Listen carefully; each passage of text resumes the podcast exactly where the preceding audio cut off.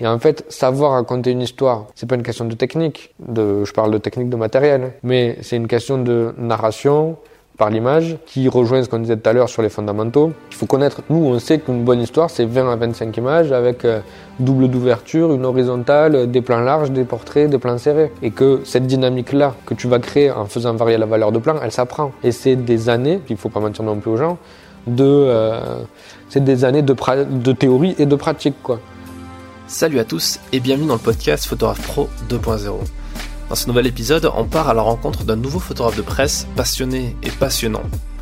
Yann Castagnier est membre du studio Hans Lucas et travaille pour la presse nationale depuis plusieurs années. Il est l'un des collaborateurs réguliers du journal Libération et s'est spécialisé dans la photographie politique et de news. Avec lui, on va parler du statut de photojournaliste pigiste et des fondamentaux de ce métier, qui consiste à raconter l'actualité en photo. J'en profite pour vous dire que si cette thématique du photoreportage vous intéresse, je vous propose davantage de contenu sur mon nouveau blog photographe-stratège.com. Je vous souhaite une bonne écoute. Du coup, on est avec Yann Castagnet. Euh, merci de nous recevoir ici à, Paris dans les locaux de, Street Press, c'est ça? C'est ça, c'est là en fait où j'ai mon bureau, euh, où je suis en cowork chez Street Press, et je viens travailler de manière régulière pour euh, organiser tout ce qui est un peu administratif, démarchage. Voilà, c'est un peu ma base à moi, quoi. Ouais. Parce que tu es photographe indépendant, du coup? Ouais, alors je suis photographe indépendant, euh, représenté par le studio Hans Lucas.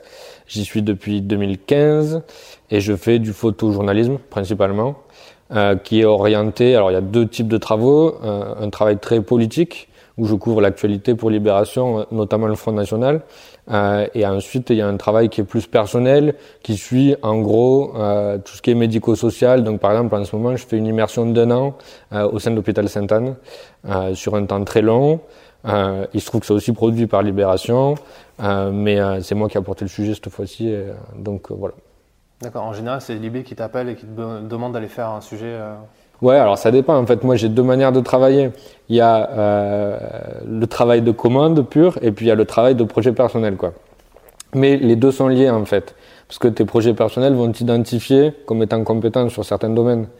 Et euh, ce qui s'est passé, moi, c'est que au départ, quand j'ai démarré, je me suis intéressé à tout ce qui était extrême droite.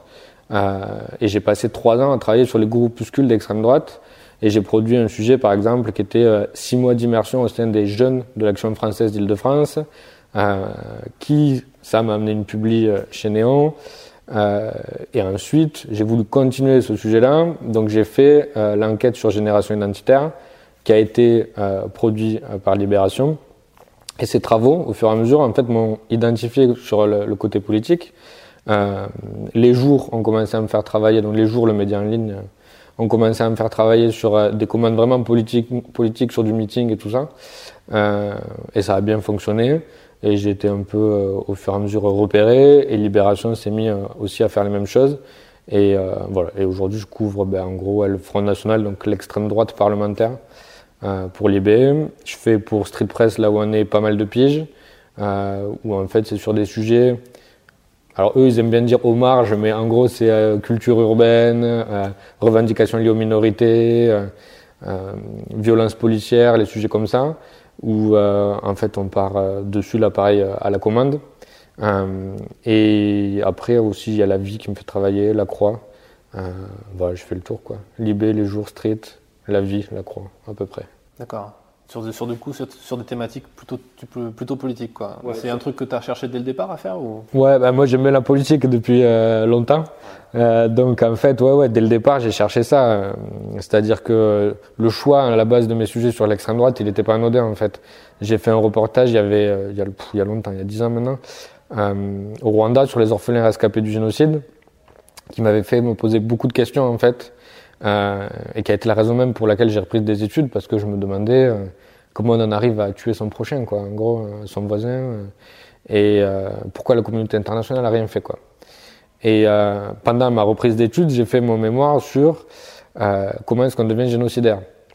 Et là, je me suis intéressé à la production du discours, en fait, qui vise à, exclure l'autre d'abord de la société et ensuite de l'humanité. Et c'est pour ça qu'on en arrive à tuer finalement l'autre, c'est parce qu'on le considère comme n'étant même plus part de l'humanité, quoi. Et quand je suis, après, bon, j'ai bossé du coup avec ces nouvelles études euh, pendant un an, j'avais pris des études en, relations internationales et pendant un an, j'étais en VIA au ministère des Affaires étrangères. et euh, j'ai pas renouvelé le contrat de VIA, je suis rentré en France et là je me suis dit qu'est-ce que je fais quoi? Et je tombe, parce que j'étais à Dakar du coup, et je tombe sur ben, la montée de l'extrême droite, etc. ici. Et je m'aperçois qu'il y a la production du discours, en fait, qui vise déjà à exclure parfois de la société, donc euh, les identitaires, par exemple, avec la remigration.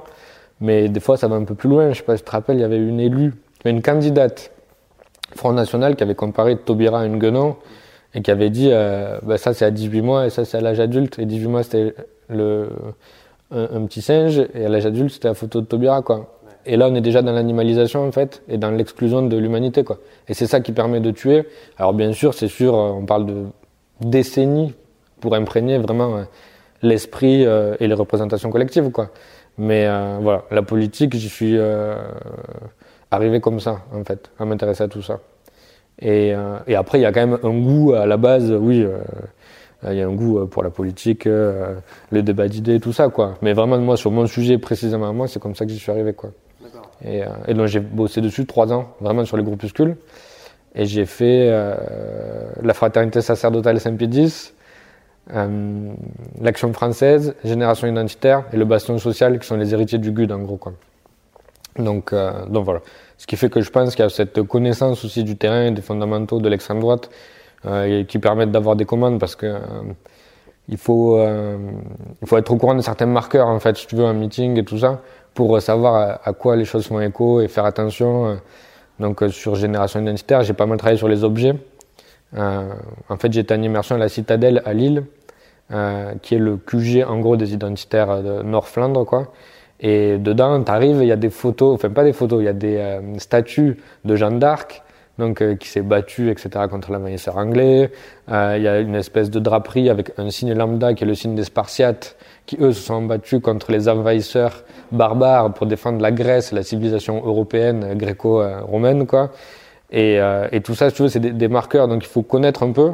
Et c'est à un moment donné, quand tu arrives à te spécialiser comme ça, et enfin moi en tout cas, c'est comme ça que j'ai émergé, c'est, j'ai pas essayé d'être généraliste, tu vois. D'ailleurs, toi, je crois que c'est pareil, t'as un peu une spécialisation, quoi. Et, euh, et le fait de euh, savoir montrer que tu sais faire un sujet, que tu sais identifier au sein de ce sujet quel peut être l'angle, en fait, dans les fondamentaux du journalisme et dans le photojournalisme, c'est hyper reconnu, tu vois. C'est-à-dire que, en gros, euh, tu te dis pas, euh, je veux faire un truc sur l'extrême droite. Ça, c'est trop généraliste. Ça, veut dire quoi? Donc, euh, en gros, moi, je me suis intéressé au groupuscule, quoi, et avec l'angle qui était l'engagement des jeunes. À chaque fois, j'étais vraiment sur les jeunes et de voir comment est-ce qu'aujourd'hui, alors du coup j'ai commencé en 2015, mais comment est-ce qu'aujourd'hui en 2015 jusqu'à 2019, en étant jeune, en ayant entre 20 et 25 ans, qui sont les gens qui portent ce discours-là, quoi? Malgré toute l'éducation qu'on a eue euh, liée à l'histoire et tout.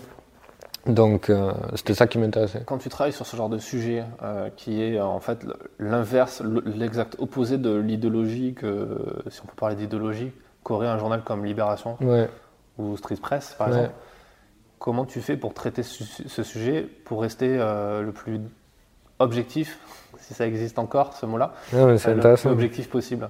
Ben, alors en fait justement, alors il y, a deux choses. Alors d'abord, pourquoi c'est des mags de gauche ou des sites en ligne qui le prennent euh, plutôt? C'est parce qu'il y a un côté euh, critique en fait euh, auquel ils s'intéressent euh, et c'est des sujets qui sont aussi un petit peu le, le, entre guillemets le fond de commerce de voilà de, de ces médias là quoi. donc comment s'intéresser de manière objective ensuite, c'est plutôt avec honnêteté que j'essaie de m'y intéresser moi. Parce que l'objectivité en journalisme et encore plus en photographie, euh, pour moi, elle n'existe pas. Quoi. On est tout le temps dans la subjectivité, c'est-à-dire que euh, si je décide de cadrer devant moi, c'est pas du tout la même chose que derrière. quoi. Et là, tu commences à faire un choix dans la réalité, en fait. Se cadrer, c'est couper dans la réalité. quoi. Donc pourquoi est-ce que je prends en photo ça au lieu de ça? Et après, alors on te dit, oui, mais il y a la caméra 360. Oui, mais tu peux la poser n'importe où. Tu peux la mettre à 10 000 endroits. Donc tu choisis encore l'endroit où, c'est, où tu mets ta caméra. Donc en fait, ce qui est important, c'est l'honnêteté, c'est de pas trahir ce qui se passe sur le terrain. Euh, c'est-à-dire que par exemple, euh, moi je m'amuse pas à faire poser les gens, euh, à part c'est du portrait, tu vois. Mais c'est une pratique différente. Un portrait posé, tu peux en faire un reportage, mais ça se voit immédiatement qu'il est posé le portrait, quoi. Donc le, le, pacte de confiance avec le lecteur, il est, il est pas rompu. Mais euh, cette honnêteté-là, c'est par exemple, moi j'ai eu le cas sur Génération Identitaire, d'un moment où je fais une manifestation et je m'aperçois après la prise de vue qu'il y a des mecs qui font des saluts fascistes euh, euh, sur le bord de l'image. Je suis au 24 mm en fait, euh, sauf que c'est, un, un zoom Canon que j'ai en 24-70, parce en manif ça bouge beaucoup, ça me permet de changer de focale rapidement. Et le truc de ce zoom chez Canon, le 24-70, c'est que quand tu es au 24, on a l'impression qu'il zoome parce que l'objectif avance. Et je pense que les mecs ont cru vraiment que j'étais devant moi. Et je m'aperçois après la prise de vue qu'il y en a deux qui tapent des saluts. Quoi. Et euh, vraiment, le salut, il tient parce qu'en fait, je, suis en rafale et je fais 8 photos sur 10 secondes. Et je m'aperçois qu'ils tiennent le salut 3 secondes et que c'est pas juste on dit euh, bonjour à un pote. quoi. Et on publie l'image avec Libé. Volontairement, on laisse juste l'image où il y a un bras qui dépasse. Parce qu'on veut montrer qu'en gros, esthétiquement, le propos, c'est, justement, le propos rejoint l'esthétique, c'est que ce bras, ce salut fasciste qui est que à la marge de l'image, c'est aussi ce qu'essaie de faire Génération Identitaire dans son discours. C'est qu'au milieu, il y a un jeune qui brandit un fumigène.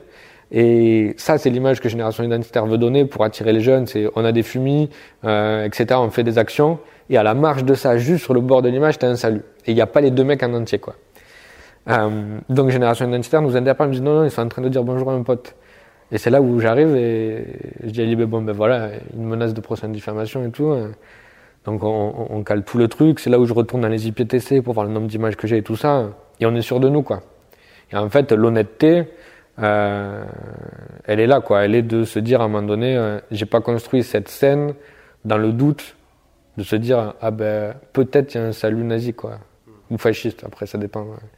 Mais euh, d'être allé vérifier et de se dire voilà, euh, honnêtement, il y a voilà, il y a un salut, quoi. Et l'objectivité là, elle est où en fait? C'est-à-dire que moi, si je prends le discours de génération identitaire, c'est oui, mais ça correspond pas à notre euh, groupe et vous vous intéressez à notre groupe, donc vous relatez ça, mais nous, c'est pas notre communication.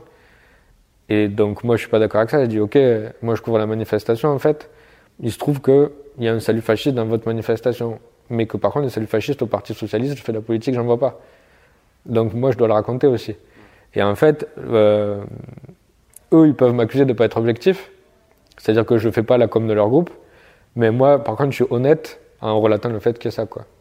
Donc c'est pour ça que c'est un débat éternel. Hein. Mais quand tu es en commande pour un journal comme Libération ou comme Street mm. Press, qui est quand même orienté, mm. et euh, j'aimerais bien savoir ce que toi tu en penses aussi sur ça, parce que moi je suis persuadé que euh, cette politisation des médias, elle est quand même un peu surévaluée et elle est quand même vraiment dans l'historique du truc, mais dans les faits, les mm. journalistes, c'est des gens comme toi et moi qui sont souvent pigistes qui sont capables de faire taire leur voix intérieure et leurs principes perso pour, euh, enfin, pour, euh, pour, faire leur boulot sur le terrain. Mais il y a quand même, quand tu es en commande, ça veut dire que tu as une émission, tu n'as quand même, t'as pas, des, des pas cette, cette consigne, entre guillemets, d'aller euh, d'aller chercher l'image qui va montrer, qui va légitimer un peu les propos de la ligne éditoriale du journal Non, non, ça honnêtement, moi, vraiment, j'ai jamais eu. C'est-à-dire qu'on a des briefs donc euh, pour rompre euh, tous les espèces de mythes euh, au travers du côté oui alors va nous chercher ça parce que ça va justifier ça quoi. en fait on a des briefs, ça c'est vrai sur les sujets, c'est-à-dire que comme on parlait tout à l'heure des principes du journalisme, voilà sujet, angle, histoire, c'est des fondamentaux un peu. C'est je m'intéresse à tel sujet avec tel angle pour et je raconte ça au travers d'une histoire en trouvant des personnages etc.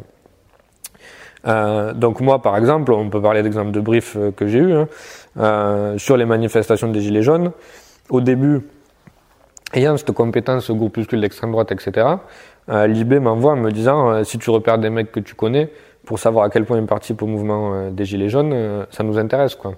Et en fait, moi, je couvre donc la manif des Gilets jaunes avec tout ce qui se passe, plus une petite consigne qui est d'essayer de repérer les mecs que je connais. Je vais en retrouver quelques-uns euh, ça va donner lieu à un article euh, dans l'IB euh, qui m'a valu une menace de mort d'ailleurs pour laquelle j'ai porté plainte, mais ça on pourra en reparler. Mais... Et, euh, et, du coup, euh, voilà, la consigne elle est là. Et la consigne elle n'a pas du tout été générale. Genre à aucun moment on m'a dit prouve-nous que ce mouvement des Gilets jaunes globalement est d'extrême droite. Non, parce que ça c'est idéologique. Par contre, on m'a dit si tu repères les mecs, ça nous intéresse de savoir qui y a. Et il n'y avait pas ce côté-là de ligne éditoriale, alors que le sujet des Gilets jaunes, au début, il a été hyper euh, polémique. tu vois, je veux dire, au tout début, tout le monde t'a dit c'est un mouvement d'extrême droite, etc. Euh, moi, j'ai ressenti certains marqueurs. Voilà, faut pas non plus mentir, quoi. Après, j'ai trouvé que ça s'était vachement mélangé au moment de décembre. Euh, et, euh, et, là, ça fait quelques semaines qu'on est revenu sur des fondamentaux qui sont un peu l'extrême droite, quoi.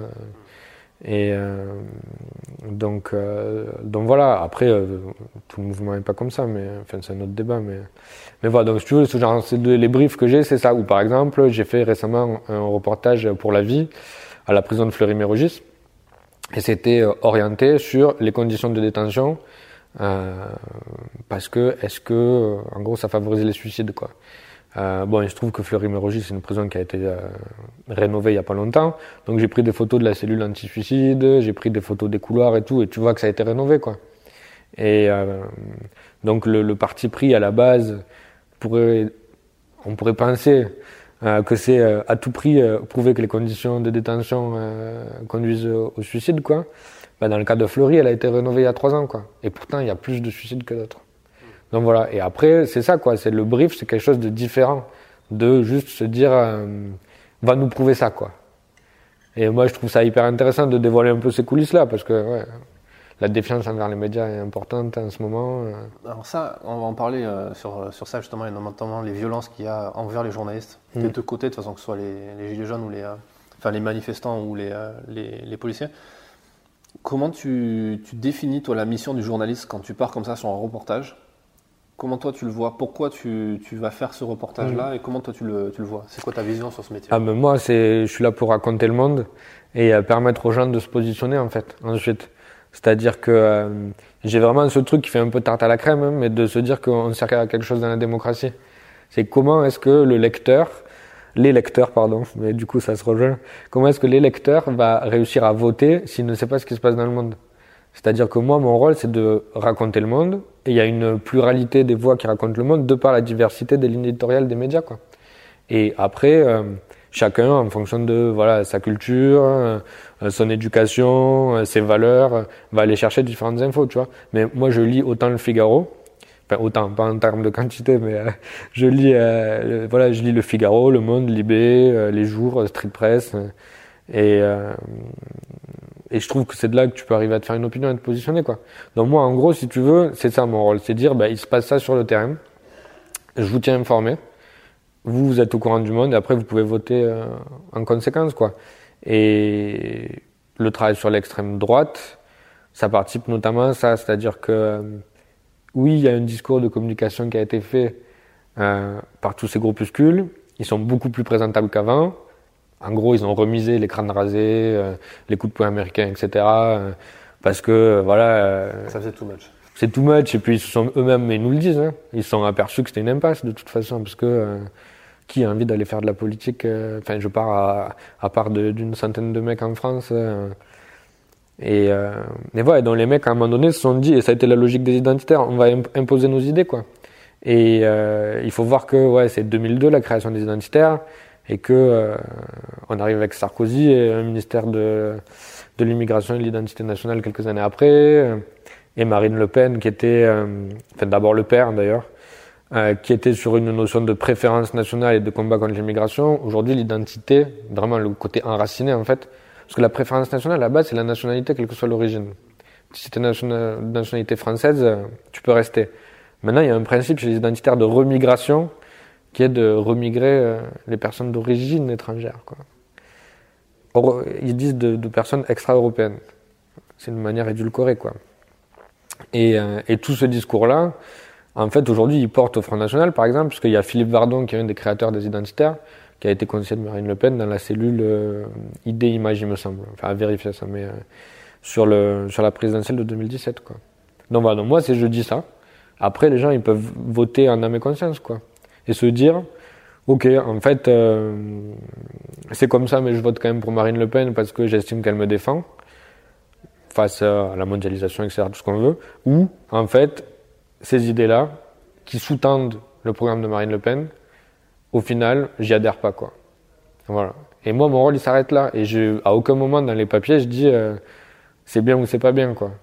Et euh, enfin mon travail il est en ligne donc il est, visible hein, mais il y a vraiment pas de moi, j'essaye de ne pas avoir de jugement de valeur. Voilà. c'est ça. Mais après, ça demande une grande ouverture, quoi, sur ce rôle-là de raconter le monde. Euh, par exemple, moi, quand je vais sur ces sujets-là, euh, je suis un peu comme au théâtre, en fait. Je regarde ce qui se passe et je rentre pas dans des débats sans fin avec les mecs. Parce que je sais qu'on n'est pas d'accord à la base. Et, euh, et voilà, après, euh, eux vont estimer sûrement que euh, je suis plus militant que journaliste à certains moments. Mais, euh, mais voilà, après. Moi, je- la frontière justement entre le militant et, et le journaliste Ah ben, si tu veux, quand tu es militant, tu fais la communication du, du groupe politique. Et donc, tu es là pour montrer uniquement euh, les bons côtés et faire taire les, les, les mauvais côtés euh, du, euh, du groupe. Donc, euh, moi, j'ai travaillé aussi sur, euh, pendant les primaires, par exemple, euh, sur Hamon, quoi, le soir de la victoire. Et je sens qu'il est terriblement euh, seul sur scène, en fait. Et je fais une photo qui est hyper dure pour lui. Il est seul avec une seule rose à la main, si tu veux. Et c'est là où je suis pas militant. Et euh, beau être de gauche sans parti affilié, en fait.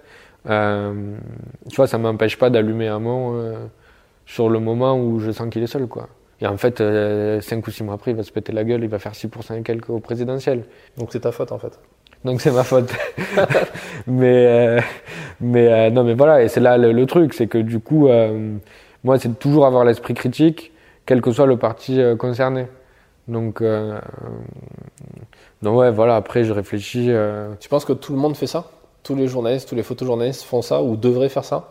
Ben, J'espère que le plus font ça, de garder l'esprit critique tout le temps. Quoi. Après, il y a des, euh, il y a- bon, après il y a des contre-exemples, mais. euh, Comment t'expliques le fait qu'il y ait cette défiance qui est peut-être accentuée, notamment avec les événements actuels? Parce que Je pense qu'elle existait déjà depuis longtemps, mais les gens ne le disaient pas. Mais que comment t'expliques que c'est si difficile aujourd'hui d'être journaliste dans une dans une meute de, de manifestants euh, Ouais.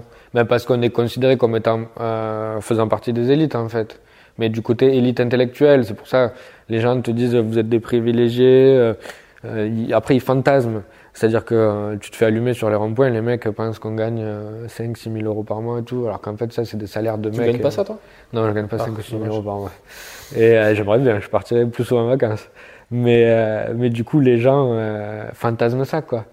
Ils pensent euh, qu'on est tous euh, à ces salaires-là. euh, et quand tu leur dis, ouais, mais je suis pigiste, en fait, moi, je sais pas concrètement combien je vais gagner le mois prochain, quoi. Et euh, tu vois, et moi, j'ai des mois, donc j'ai fait ma compta 2018. Mon pire mois, il est à 150 euros, parce que j'ai pris des vacances, donc je suis pas payé. Et je fais une vente d'images en archive. Et voilà, j'ai fait le choix après moi de prendre à un moment donné 4 semaines de vacances d'affilée parce que j'en avais besoin. Mais euh, donc mon pire mois, il était à 150 euros sur 2018.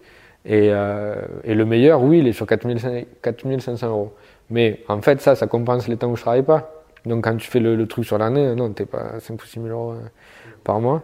Et, euh, et de parler de tout ça avec les mecs au fur et à mesure sur les ronds-points, notamment les gilets jaunes. Moi, en fait, je me suis fait virer d'un rond-point physiquement. Euh, on m'a pris par le cou, on m'a sorti, on m'a dit t'as rien à foutre là, euh, dans le sud. Et, euh, et voilà, et donc si tu veux, c'était cette défiance, je l'ai senti. Mais voilà, je pense que ce fantasme d'élite euh, et de convergence avec les, les politiques euh, est là. euh. et puis bon, après, il y a euh, un truc, c'est qu'on est considéré, mine de rien, comme aussi les gagnants de la mondialisation, tu vois surtout ce truc médiatico-politique qui finalement saisit le monde et sait en jouer, alors que ce soit au travers des mots ou de la photo, etc. Je pense qu'il y a un sentiment de maîtrise du monde parce que euh, on en articule quelque part la conception, tu vois, ça rejoint ce que je te disais tout à l'heure, c'est que euh, on est là pour raconter le monde. Donc ce sentiment de maîtrise de ce qu'on raconte du monde, eux le perçoivent comme peut-être un complot, quoi. Alors que moi je le perçois comme une chance. C'est-à-dire que euh, on a la chance d'être dans un pays où on peut raconter le monde. Tu vois, euh, j'étais dans mes études, j'ai fait un stage en fait dans une en, Thaïlande, qui est une dictature militaire, euh, pendant huit mois. Et euh, quand on ne peut pas parler, ne serait-ce que du pouvoir en place, de manière libre, vraiment, hein, nous entre euh, euh, du coup entre étudiants et tout, qui étant pas thaïlandais, euh, qui étaient pas thaïlandais, on parlait à voix basse en anglais du roi. Euh, tu prends conscience que tu as beaucoup de chance d'être un- dans une démocratie. Et ça, en fait, je pense que moi je l'ai, ce discours-là, quelque part, parce que oui, je fais partie des gagnants de la mondialisation. Je suis parti en stage à l'étranger, euh, mon premier job, ça a été à l'étranger, etc. Et donc, eux, tout ça, ils le perçoivent comme euh, nous qui maîtrisons la conception du monde, quoi. Mais euh, après, moi, je pense qu'en gros, on est les boucs émissaires d'un truc pour lequel ils n'ont pas totalement tort. Mais... En parlant d'élite, j'ai vu que tu avais fait Sciences Po. Ouais, ben oui, mais typiquement, c'est un des arguments qu'ils donneront. C'est-à-dire que euh, j'ai fait Sciences Po, euh, donc en reprise d'études suite au Rwanda. Euh, et en fait, tu moi, c'est des études que j'ai beaucoup aimées, qui m'ont apporté, euh, voilà, toute une réflexion. déjà photographe quand t'as fait ça? Ouais. En fait, moi, j'ai fait d'abord de la photo, un BTS photo. J'ai fait de la photo trois ans. Euh, je suis un côté très documentaire, très classique, en noir et blanc, à la pellicule. J'ai travaillé sur les SDF. je suis parti au Rwanda, en Bosnie euh, travaillé sur les questions en fait de, de, de génocide déjà. Euh, et j'ai démarré mon sujet sur la maladie d'Alzheimer en fait sur mes grands-parents. Et comme je disais, suite au Rwanda, j'ai eu plein de questions. Et là, j'avais qu'un BTS. J'ai repris d'abord une licence en gestion de projet de développement euh, urbain. Euh, et après, j'ai fait Sciences Po en entrée directe en quatrième année, donc Sciences Po Lyon, euh, en gros en relations internationales. Ça s'appelait gouvernance et globalisation. C'est comment prendre une décision dans un monde complexe. Tu vois, mais là, déjà, tu dis ça, tu as l'impression d'être. Euh, oui, de maîtriser le monde quelque part. Et en fait, cette maîtrise-là, de la compréhension du monde, fait que nous, on arrive à se positionner dans tout ça. Mais quand tu es ouvrier dans le Nord, ou quand tu es quelqu'un qui travaille dans le BTP dans le Sud et qui prend la directive Bolkenstein dans la gueule et qui voit arriver tous les mecs qui viennent travailler d'Espagne, etc., euh, là, tu te sens perdant de la mondialisation et tu sens que tu maîtrises pas le monde dans lequel t'es, quoi. Et nous, alors que moi, honnêtement, j'ai pas l'impression de maîtriser le monde parce que euh, sinon, euh, bon, ben sinon déjà Paris serait un peu plus au sud et je travaillerais au soleil, tu vois. Mais voilà, il y a plein de fantasmes nourris comme ça. Et, et, en fait, en vrai, si, si on avait autant d'influence que ce qu'on croit, Marine Le Pen serait pas au second tour de l'élection présidentielle, par exemple. Tu vois?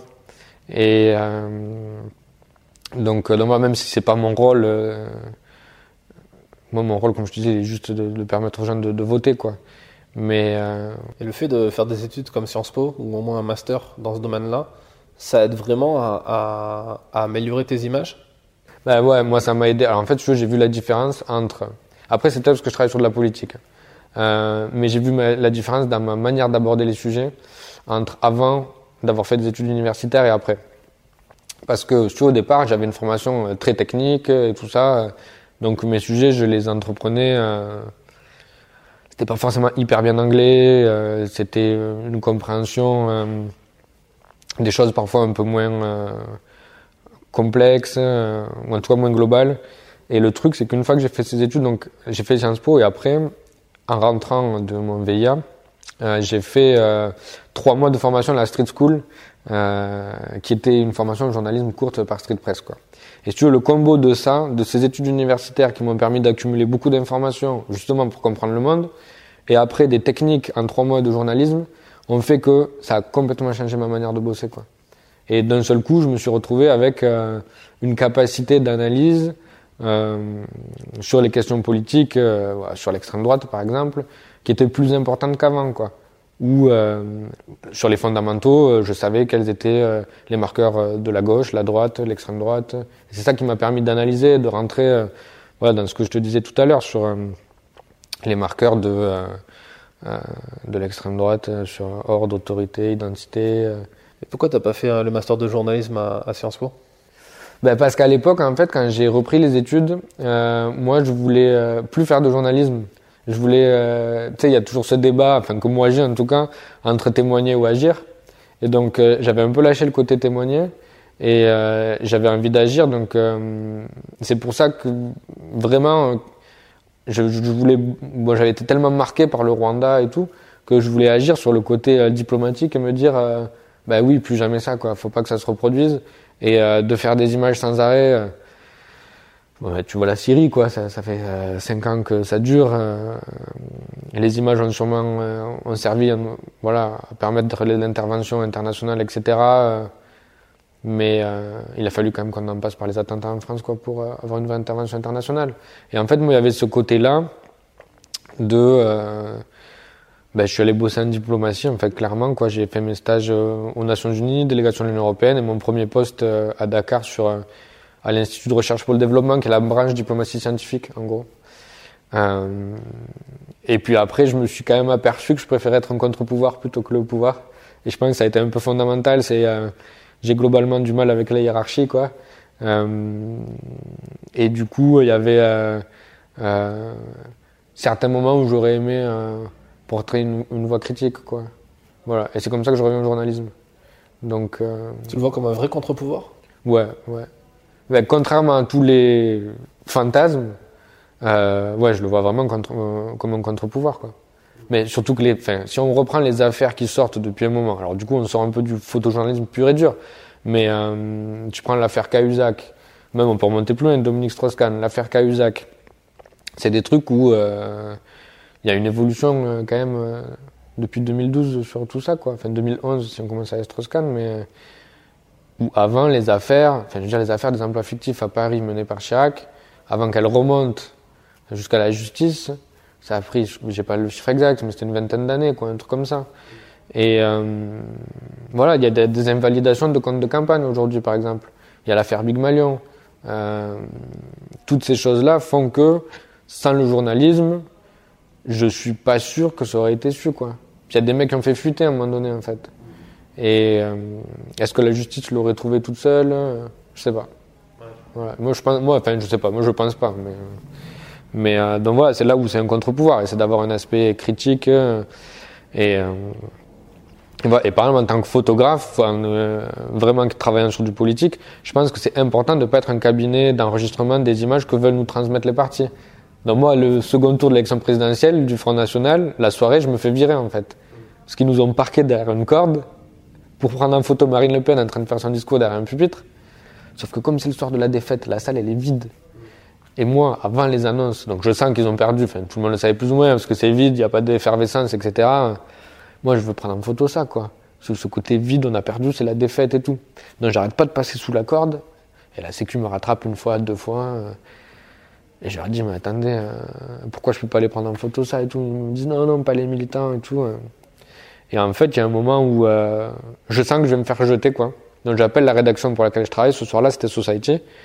Et je lui dis, écoute, voilà, moi, en gros, je fais la com du Front National et euh, je vais prendre Marine Le Pen en photo derrière un pupitre qui va faire un discours et on va avoir que ça. Mais je lui dis, ça, c'est, euh, voilà, pour moi, c'est pas du journalisme. Par contre, passer derrière la corde qu'on m'impose pour ne pas prendre en photo cette salle vide face à la défaite, quoi. Ça, c'est, voilà, c'est montrer vraiment ce qui s'est passé, quoi. Et, euh, et je- sert la 360. Ouais, ben ouais. C'est là où la, caméra 360 peut servir, quoi. Mais, euh, ouais, ouais. Et c'est là où c'est important d'être critique, quoi. Et de pas se laisser faire. Parce que tu vois, en tant que photojournaliste, ton placement physique euh, dans l'espace détermine ce que tu peux prendre. Donc, en fait, la liberté de la presse et la liberté d'information dépendent de ta capacité à te déplacer dans l'espace. Et c'est pour ça que des fois on râle en permanence sur on nous laisse pas accéder à ci, à ça. Après, moi je comprends qu'on n'ait pas envie qu'on soit euh, devant une scène pendant que quelqu'un fait un discours, tu as toutes les caméras, ça oui. On n'a pas à être en coulisses parce que la personne a besoin de se concentrer, que ça relève pas d'une expression publique. Euh, mais après, il y a certains moments où euh, quand tu es trop cadré, c'est pas acceptable non plus. Quoi. Donc voilà. Donc c'est une bonne limite euh, à trouver. quoi. Ouais, en même temps, les communicants sont, sont bons aussi. Ils maîtrisent ça à fond. Et euh, qu'est-ce que tu penses du On parle beaucoup de. Enfin, je trouve qu'on n'en parle pas beaucoup de, assez de déontologie et d'éthique. Euh, Il y a beaucoup de photographes, peut-être toi, euh, en tout cas moi, ça en fait partie aussi, des, photographes qui sont obligés de faire euh, parfois du corporate, donc bosser pour des sociétés, donc à des fins de communication, et en même temps qui continuent à être journalistes. Est-ce que tu penses qu'on peut être photojournaliste et en même temps travailler pour, euh, pour des sociétés en tant que corporate Ouais, moi je fais les deux. euh, et on est un paquet, on va faire les deux. quoi. Mais en fait, tu sens que tu travailles pas de la même manière. hein. Moi, c'est là aussi où je vois la différence. C'est-à-dire que quand je fais le boulot de communication euh, pour des ONG ou des entreprises, je vise à délivrer une image positive de cette ONG ou de cette entreprise-là. quoi. Et, donc, je fais des images de gens qui sourient, euh, euh, qui sont en train de se passer euh, des post-it pour faire du brainstorming, des choses comme ça. Et les post-it étant très à la mode à certains moments du corporate. Et, et voilà, il faut qu'on voit, qu'on réfléchisse ensemble dans un bon état d'esprit, etc. Ça, c'est de la communication. si j'abordais le truc en tant que critique, je me poserais peut-être la question de est-ce que de ces brainstorming émergent vraiment des idées et est-ce qu'on n'est pas juste en train de faire semblant de faire de la démocratie participative quoi? Voilà, c'est ça la différence. Et euh, il n'y a pas de. Alors il faut peut-être qu'il n'y ait pas de. Euh, par exemple, si tu es en même temps. Tu fais des corpos pour un labo pharmaceutique et qu'en même temps tu fais une enquête sur le lévothyrox, peut-être c'est un peu compliqué, tu vois. Voilà, mais dans conflit d'intérêt. Conflit d'intérêt. Mais euh, dans la limite de ces trucs-là, bon voilà. Bon après moi par exemple, il y aurait un conflit d'intérêt si je prenais des commandes euh, de partis politiques sur lesquels je travaille. Imagine-toi le Front, ça n'arrivera pas je pense, hein, mais le Front National me passe une commande pour faire des photos, je suis complètement en porte-à-faux. C'est pas possible quoi. Il y a des gens qui le font, même au sein de Antsukas, qui sont photographes pour un parti politique et en même temps qui continuent de diffuser les images à la presse. Mais qui ont du coup différencié leur travail dans le temps. Et moi je trouvais que c'était peut-être aussi un, bon truc. C'est-à-dire que euh, si tu veux, euh, pendant tout le temps de la campagne, euh, il n'y avait pas de diffusion et les images ont été diffusées après. Ouais, mais ça revient quand même un peu au même, non? Ben, Sur le temps médiatique, c'est quand même un peu différent. Parce que le, si tu veux, la campagne est passée, l'élection est jouée. Ouais, mais il y aura peut-être une autre élection, il y a des élections intermédiaires, et puis c'est l'image de quelqu'un. Ouais. Le mec là continue d'exister, euh, le politique continue d'exister, même après l'élection. Ouais, mais euh, bon, après, voilà, je pense qu'il y a les médias aussi euh, savent qui travaille qui pour, enfin pour qui, tu vois. Par exemple, même, euh, tu vois le travail de Soisic de la moissonnière au niveau de la présidence de la République. Tout le monde sait qu'elle fait la com du président, quoi. Mais elle continue à vendre à la presse aussi. Ouais. Ouais, mais c'est problématique. Hein. Et c'est même très malsain parce que mm. c'est même euh, l'Elysée qui lui permet de vendre les trucs. Donc en fait, c'est l'Elysée mm. son agent, quoi. Et du coup, c'est l'argent des impôts qui permet mm. de financer son travail perso, quoi. Ouais, et je crois qu'il y a eu un portfolio, même il n'y a pas longtemps, dans un média, putain, je sais plus lequel, euh, où c'était que des images, effectivement. Euh.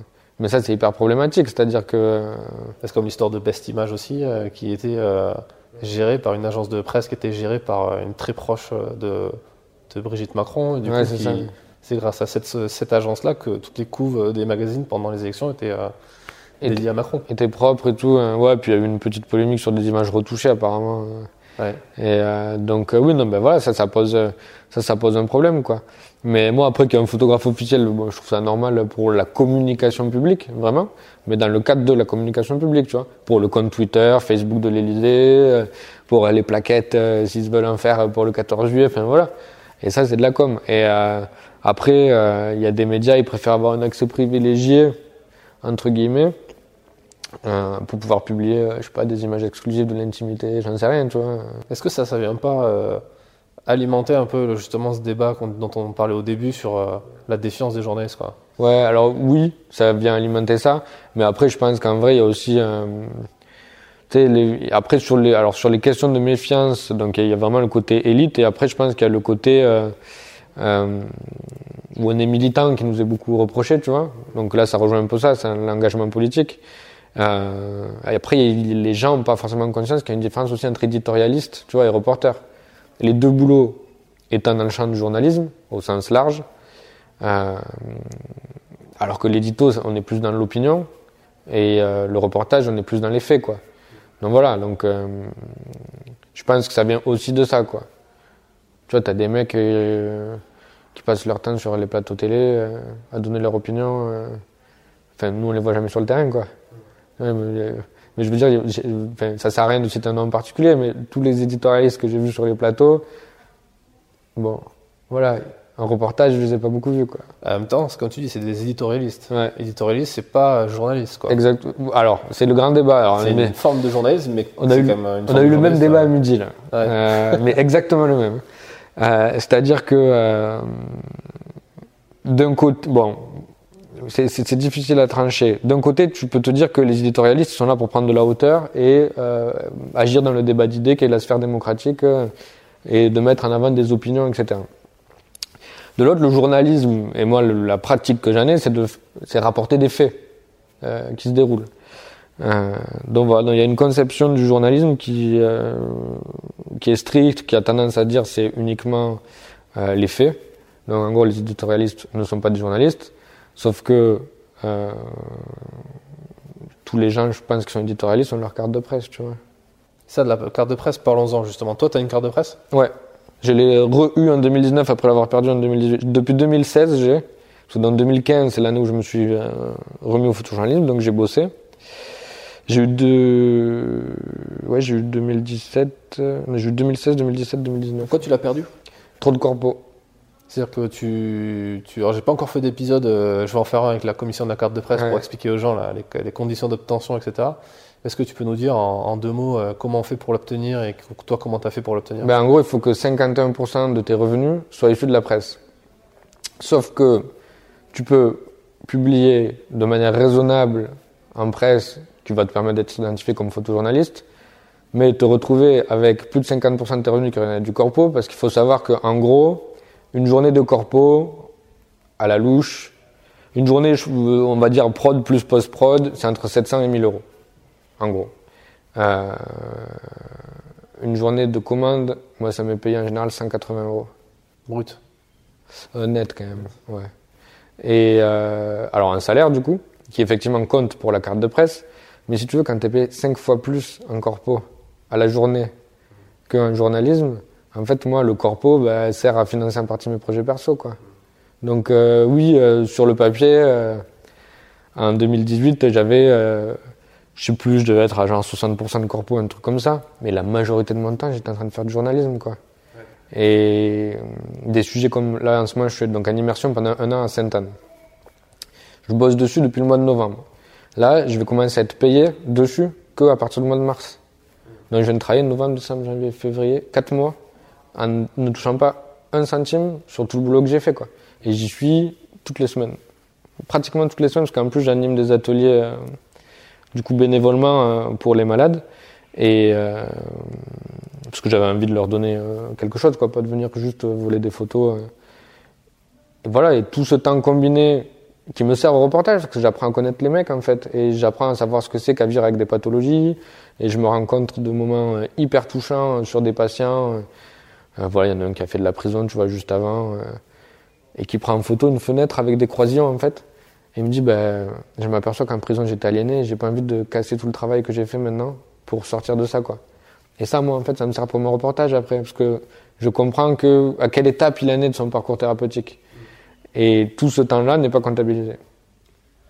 Tu sais que j'ai appris il y a pas longtemps que la définition fiscale du journalisme prend compte de ça en fait. Ok. Et euh, que tu peux, euh, j'ai discuté de ça avec, euh, je ferai un épisode sur ça, euh, sur ce que m'a dit ce fiscaliste. En gros, le journaliste, en point de vue des impôts, c'est pas celui qui a une carte de presse. Mm. Tu peux avoir une carte de presse et pas être considéré comme un journaliste auprès des impôts. Ok. Du coup, être redressé si tu Ouais, déclares ta fiscale. Parce que, et journaliste, la personne qui, euh, dont l'occupation principale est le journalisme. Ouais, ben, c'est très bien. Comme Et ce qui est bien pour les journalistes qui font de l'enquête, qui font Ouais. du travail long comme ça, parce que justement, tu peux gagner euh, 30 fois plus en corpo et même rien à voir, des trucs rien à voir avec la photo ou le, ou le journalisme d'entreprise, et quand même être considéré comme journaliste par les, impôts, par les impôts et du coup obtenir ta niche fiscale de 7000 euros. Ouais, les impôts ont une meilleure définition que la carte de presse. Tu vois. Exactement. Mais je trouve que la carte de presse, il devrait s'intéresser à ce qu'on fait en fait en termes de euh, qualité de travail, quoi, et pas de quantité. Parce que, ou alors la quantité, mais comptant autrement, quoi. C'était pas titularisé non plus sur la carte de presse. Non, j'ai toujours marqué stagiaire pigiste. J'ai pas compris quand ce stage prenait fin. Et justement, je suis allé euh, hier avant de venir te voir, j'étais à la commission pour Ouais. euh, faire changer ça. Ouais. Ça, fait 4-5 ans que je l'ai, la carte de presse. Et euh, en fait, c'était une erreur, ils ont oublié de l'actualiser. Mais ils ont un calcul. En fait, j'étais titularisé au bout de 3 ans. Ouais. Parce qu'en fait, normalement, on dit que c'est 2 ans. Le- les deux Bah oui, moi c'est la troisième fois que je l'ai là. C'est pour ça Voilà. que j'étais surpris de voir stagiaire encore. Parce qu'en fait, eux, ils, différencient la période où tu as la carte et la période où tu as été payé par la presse. Et ils comptent en mois. C'est-à-dire que dans une année, 12 mois, pour eux, c'est pas parce que tu as, été 12 mois journaliste que tu es 12 mois journaliste. Eux, c'est par exemple si tu as eu des salaires en janvier, février, mars, avril, mai jusqu'à Ouais. novembre, c'est 11 mois. Si tu pas Ok. été payé en décembre, tu n'es pas journaliste en décembre. Ah ouais, ouais. Du coup, ils considèrent deux ans, mais comme ça. Ouais. Et c'est dire s'ils sont pas encore réellement euh, au fait peut-être de ce que c'est. Genre si un mois tu gagnes, tu vends une pige à 50 euros parce que tu as une image d'archive en huitième, ça compte pour un mois ou euh? Ça, je sais pas. Faut leur demander. Je leur demanderai ça. Non, mais on en arrive à des calculs d'apothicaire, quoi. Ouais. Et alors qu'à un moment, bon, tu prends le boulot des mecs et tu regardes. Et en plus, moi, je pense qu'il y a des cas, euh, enfin, c'est pas je pense, bien sûr, il y a des cas qui passent complètement à la trappe, quoi. Qu'est-ce que tu penses justement de ça? Parce que c'est je crois que c'est un débat qui commence à arriver sur euh, les gens qui perdent leur carte de presse parce qu'ils n'ont plus ces revenus-là. Euh, Est-ce que tu, tu penses que la, la carte de presse, elle, aujourd'hui, elle a encore une valeur? Ben, moi, ça, ça a plus qu'une valeur, ça a une utilité, quoi. Moi, je fais beaucoup de manifs et de meetings politiques. Sans carte de presse, je galérais. Enfin, je veux dire, là, en gros, j'ai passé tout 2018, du coup, à me trimballer avec ma carte 2017, plus la carte, alors, en Lucas, là, il y a une carte pour dire qu'on est photojournaliste. Avec cette carte-là de 2018, et à la montrer, à dire, ouais, en fait, j'ai pris la carte internationale parce que je me suis dit que c'était mieux, et donc, tu vois, je disais, mais j'ai la 2017 pour vous prouver quand même et tout, voilà. Et pour sortir des NAS, quand tu te fais nasser par les CRS, la carte de presse, tu passes comme tu veux parce que tu es en train de travailler, t'es pas manifestant, tu vois. Donc, euh, tu as 90% des policiers qui en ont conscience et qui ont, je pense, ont ça comme indication et qui te laissent passer, quoi. Moi, il y a une, une fois où on m'a pas laissé sortir d'une NAS. J'ai pas compris pourquoi. hein. Bon, voilà. Euh, et euh, donc, mais une fois sur voilà, des années de. Ou pareil, descente de. C'était loi de travail, descente de manifestants sur le périph'. Euh, donc, moi, je descends pour faire des photos, quoi. Je remonte, je me fais choper par un CRS. Et donc, là, j'arrive avec ma carte de presse. Et du coup, je, je suis pas pris en garde à vue. Parce qu'en fait, t'as pas le droit d'être sur le périph' à pied, quoi. Et d'interrompre la circulation. Et donc, je suis pas amené en garde à vue parce que j'ai une carte de presse meeting politique, euh, là, juste avant que j'ai euh, la 2019, euh, donc c'était à, mais vraiment très récemment, il y a trois semaines, un truc comme ça, j'avais pas encore reçu la, vraiment le, le morceau quoi, de, de plastique carte de presse. Je me pointe au meeting Front National 2017 avec la carte de presse 2017 euh, et le vigile me fait ouais, elle est un peu périmée quand même quoi. Tu vois, et je fais ouais, mais machin, et tu te lances dans des explications. Non, avec une 2017, ça passe encore. Mais donc, tu veux, moi, elle a vraiment une vraie utilité, cette carte. Et euh, voilà, et t'as des gens qui passent leur vie en manif euh, et qui n'ont pas de carte de presse. Au final, il y a très peu. Je crois qu'on est un peu plus de 500 euh, photojournalistes Ouais. à avoir une carte de presse. Ah, on n'est pas beaucoup à l'avoir. ouais. Il y a beaucoup plus que 500 photographes qui couvrent Ouais. là-dessus. hein. Ah non, mais clairement, clairement. Et puis, euh, et puis il y a des photographes qui couvrent beaucoup l'actu et qui à côté un gros travail corpo et ont quand même pas de carte de presse, quoi. Alors qu'ils publient, euh, mais vraiment euh, tous les mois, voire plusieurs fois par semaine, quoi. Donc euh, c'est problématique. Mais après, moi, je pense à d'autres cas. Mettons un journaliste écrit, tu vois, qui arrive. un très, on estime un très bon journaliste qui a envie de devenir prof à la fac, mais qui en même temps à côté continue d'écrire des articles. Peut-être qu'il aura 70% de ses revenus en tant que professeur et 30% et le- de la presse. Le mec pourrait être genre un des meilleurs journalistes français, tu vois, sur de l'enquête, sur des trucs hyper précis, et on va pas lui donner la carte de presse. Alors que ça se trouve, le mec, dans l'année, il va te sortir un truc de ouf, parce qu'il a eu envie d'être prof euh, sur une, un, deux, trois ans, tu vois. C'est aberrant, quoi. Voilà, bon. Faudrait qu'ils étudient, en fait, ce qu'on publie, quoi. En gros. non, mais c'est vrai. Euh, Est-ce que tu, toi, tu, donc tu travailles, tu l'as dit pour euh, pour des magazines euh, en direct. Est-ce que ça t'arrive de bosser pour des agences de presse ou des, des intermédiaires? Non, non, moi ça j'ai j'ai pas fait euh, ce qu'on appelle stringer là. Mais euh, Stringer? c'est pas ça? Je sais pas, non, ça c'est peut-être. euh, Si, je crois que c'est ça. C'est quand tu travailles genre pour Reuters, l'AFP, euh, euh, sur si une journée. En stringer, c'est? C'est pas stringer. Attends, peut-être je confonds. D'accord. En gros, t'es en commande pour la journée en pige. euh. Pour une agence. Moi ça j'ai jamais fait. Ok.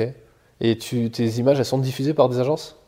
Euh, à part Hans Lucas, euh, moi c'est diffusé par Hans Lucas. Euh, et après on a un accord avec l'AFP. Moi je mets pas tout sur l'AFP, j'en mets quelques-unes. Et, euh, et, euh, et du coup, euh, et du coup en fait c'est euh, utile sur du news, l'AFP vraiment, tu vois. D'accord. T'arrives à vendre avec l'AFP un peu? Ouais, un peu. ouais. Ouais. Après, c'est pas la majorité de mes revenus, hein, mais ça fait un complément. Et, euh, et dans l'option euh, de euh, diversification des revenus, tu vois, pour avoir une pérennité dans les revenus, moi, c'est une option que je prends, quoi. Mm. Euh, C'est-à-dire que, euh, en gros, je vends en direct par Hans Lucas et Pixpalace, donc euh, qui sont deux plateformes de téléchargement d'images. Euh, et ensuite, je vends, alors du coup, pas en direct par l'AFP, parce que l'AFP prend sa commission. euh, dessus. Et, euh, et c'est un peu ça, si tu veux, c'est la combinaison, vraiment sur la diversification des revenus, de, euh, on avait un peu abordé ça avec le corpo, mais de commandes de presse, de travail perso, de revente d'archives, euh, de cours. Euh, je donne des cours maintenant à la street school ou euh, je fais des ateliers photos euh, auprès d'ados dans des colonies de vacances, des choses comme ça. Euh, et un peu de corpo. Tout ça fait qu'en fait, il y a une pérennité de revenus euh, sur, euh, en fait, sur l'année, quoi. Tu vois?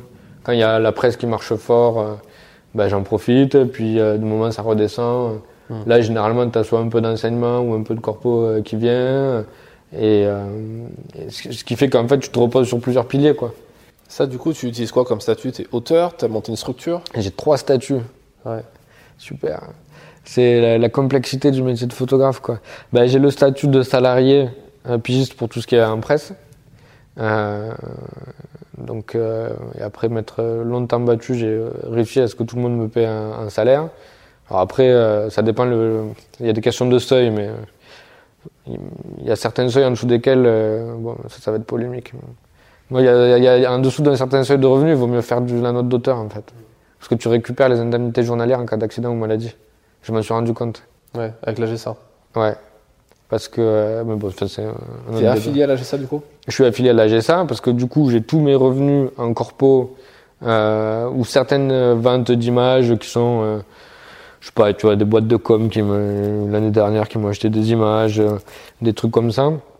Tout ça, je passe en note d'auteur. Et après, j'ai gardé auto-entrepreneur pour certains trucs où c'est pas de la diffusion d'images. Euh, donc euh, l'année dernière, euh, j'ai fait plus du conseil un peu en communication en fait sur un euh, sur un think tank, euh, sur comment produire un discours euh, avec leur cible, etc. Donc si tu veux, j'étais pas producteur de contenu en soi. Euh, voilà, donc ça, ça passe en auto-entrepreneur. Et j'ai fait passer les mariages euh, aussi sur l'auto-entrepreneur. Tu vois. Et donc trois trois statuts salarié, euh, auteur et euh, entreprise quoi. Auto-entrepreneur. ouais. Ouais. Et c'est ça, que c'est c'est- enfin, c'est hyper mauvais pour nous, mais bon, en termes de protection sociale. Parce que ta couverture principale, du coup, c'est c'est la GSA. Ouais. C'est pas la- le régime général euh, en tant que salarié. Et non, parce que 2018, j'ai eu plus. C'est pour ça que euh, j'avais pas de carte de presse aussi. J'avais plus de revenus en droit d'auteur qu'en salaire. Donc mon régime principal, il était auteur. Mais après, si tu veux, moi, ça m'arrangeait quelque part. Parce que, en fait, il faut savoir que pour le régime de salarié pigiste, il est très mauvais en termes de seuil. Aujourd'hui, il faut avoir 20 000 euros bruts euh, minimum pour être couvert en, cas d'accident de maladie avoir des indemnités journalières. Moi, je flippais de ça parce que je suis en scooter. Donc, je me dis, je me pète une jambe. Imagine-toi, je suis immobilisé, euh, un truc grave, fracture multiple, je suis immobilisé trois mois. En fait, si je suis au régime général des journalistes, vu que j'étais en dessous de 20 000 euros brut en pige, zéro indemnité journalière. Donc pendant trois mois, tu manges pas. Ou en tout cas, on te demande de pas manger. Ce qui va bien falloir trouver une solution. Et le régime des AGSA qui a été réformé là, au 1er janvier, maintenant tu es affilié dès le 1er euro. Ce qui fait qu'en gros, tu as droit à des indemnités journalières en fonction de ce que tu as cotisé, mais dès ton premier euro de cotisation. Ce qui fait que tu te pètes la jambe T'as un seuil quand même à 3000 euros, je crois, dans le nouveau. qu'ils ont mis? Ouais. Ah ouais? Bah 3000 c'est euros, le truc c'est que c'est rien par rapport à 20 000. Donc Et avant, c'était 7000, je crois. Ouais, c'est ça. Avant, c'était 8500. Enfin, quand ils ont arrêté, c'était 8549 ou 560, un truc comme ça. Et euh, voilà, sans être paranoïaque, euh, tu te trimbales en scout tout le temps à Paris, les mecs ils déboîtent n'importe comment et tout. Moi, j'y pensais quoi quand même.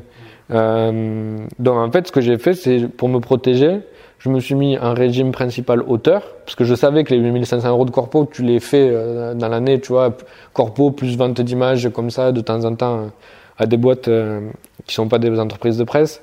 Euh, tandis que les 20 000 euros bruts en pige, il faut quand même y aller, quoi. Tu vois, faut y aller beaucoup. Moi, honnêtement, je travaille pas mal. Et euh, sur l'année précédente, je crois que je suis pas à 20 000 euros bruts. hein.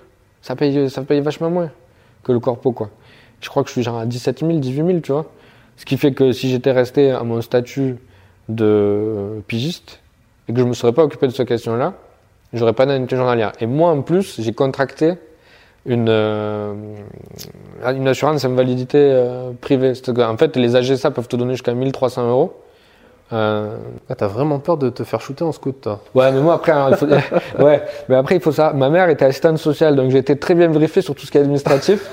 J'ai grandi avec ça, tu vois. Ma mère m'a appris à faire les, même euh, quand j'étais étudiant, elle m'apprenait à faire mes dossiers de mutuelle, etc. Parce que c'était son boulot en fait, assistante sociale, tu, euh, tu passes ton temps, voilà, à ça.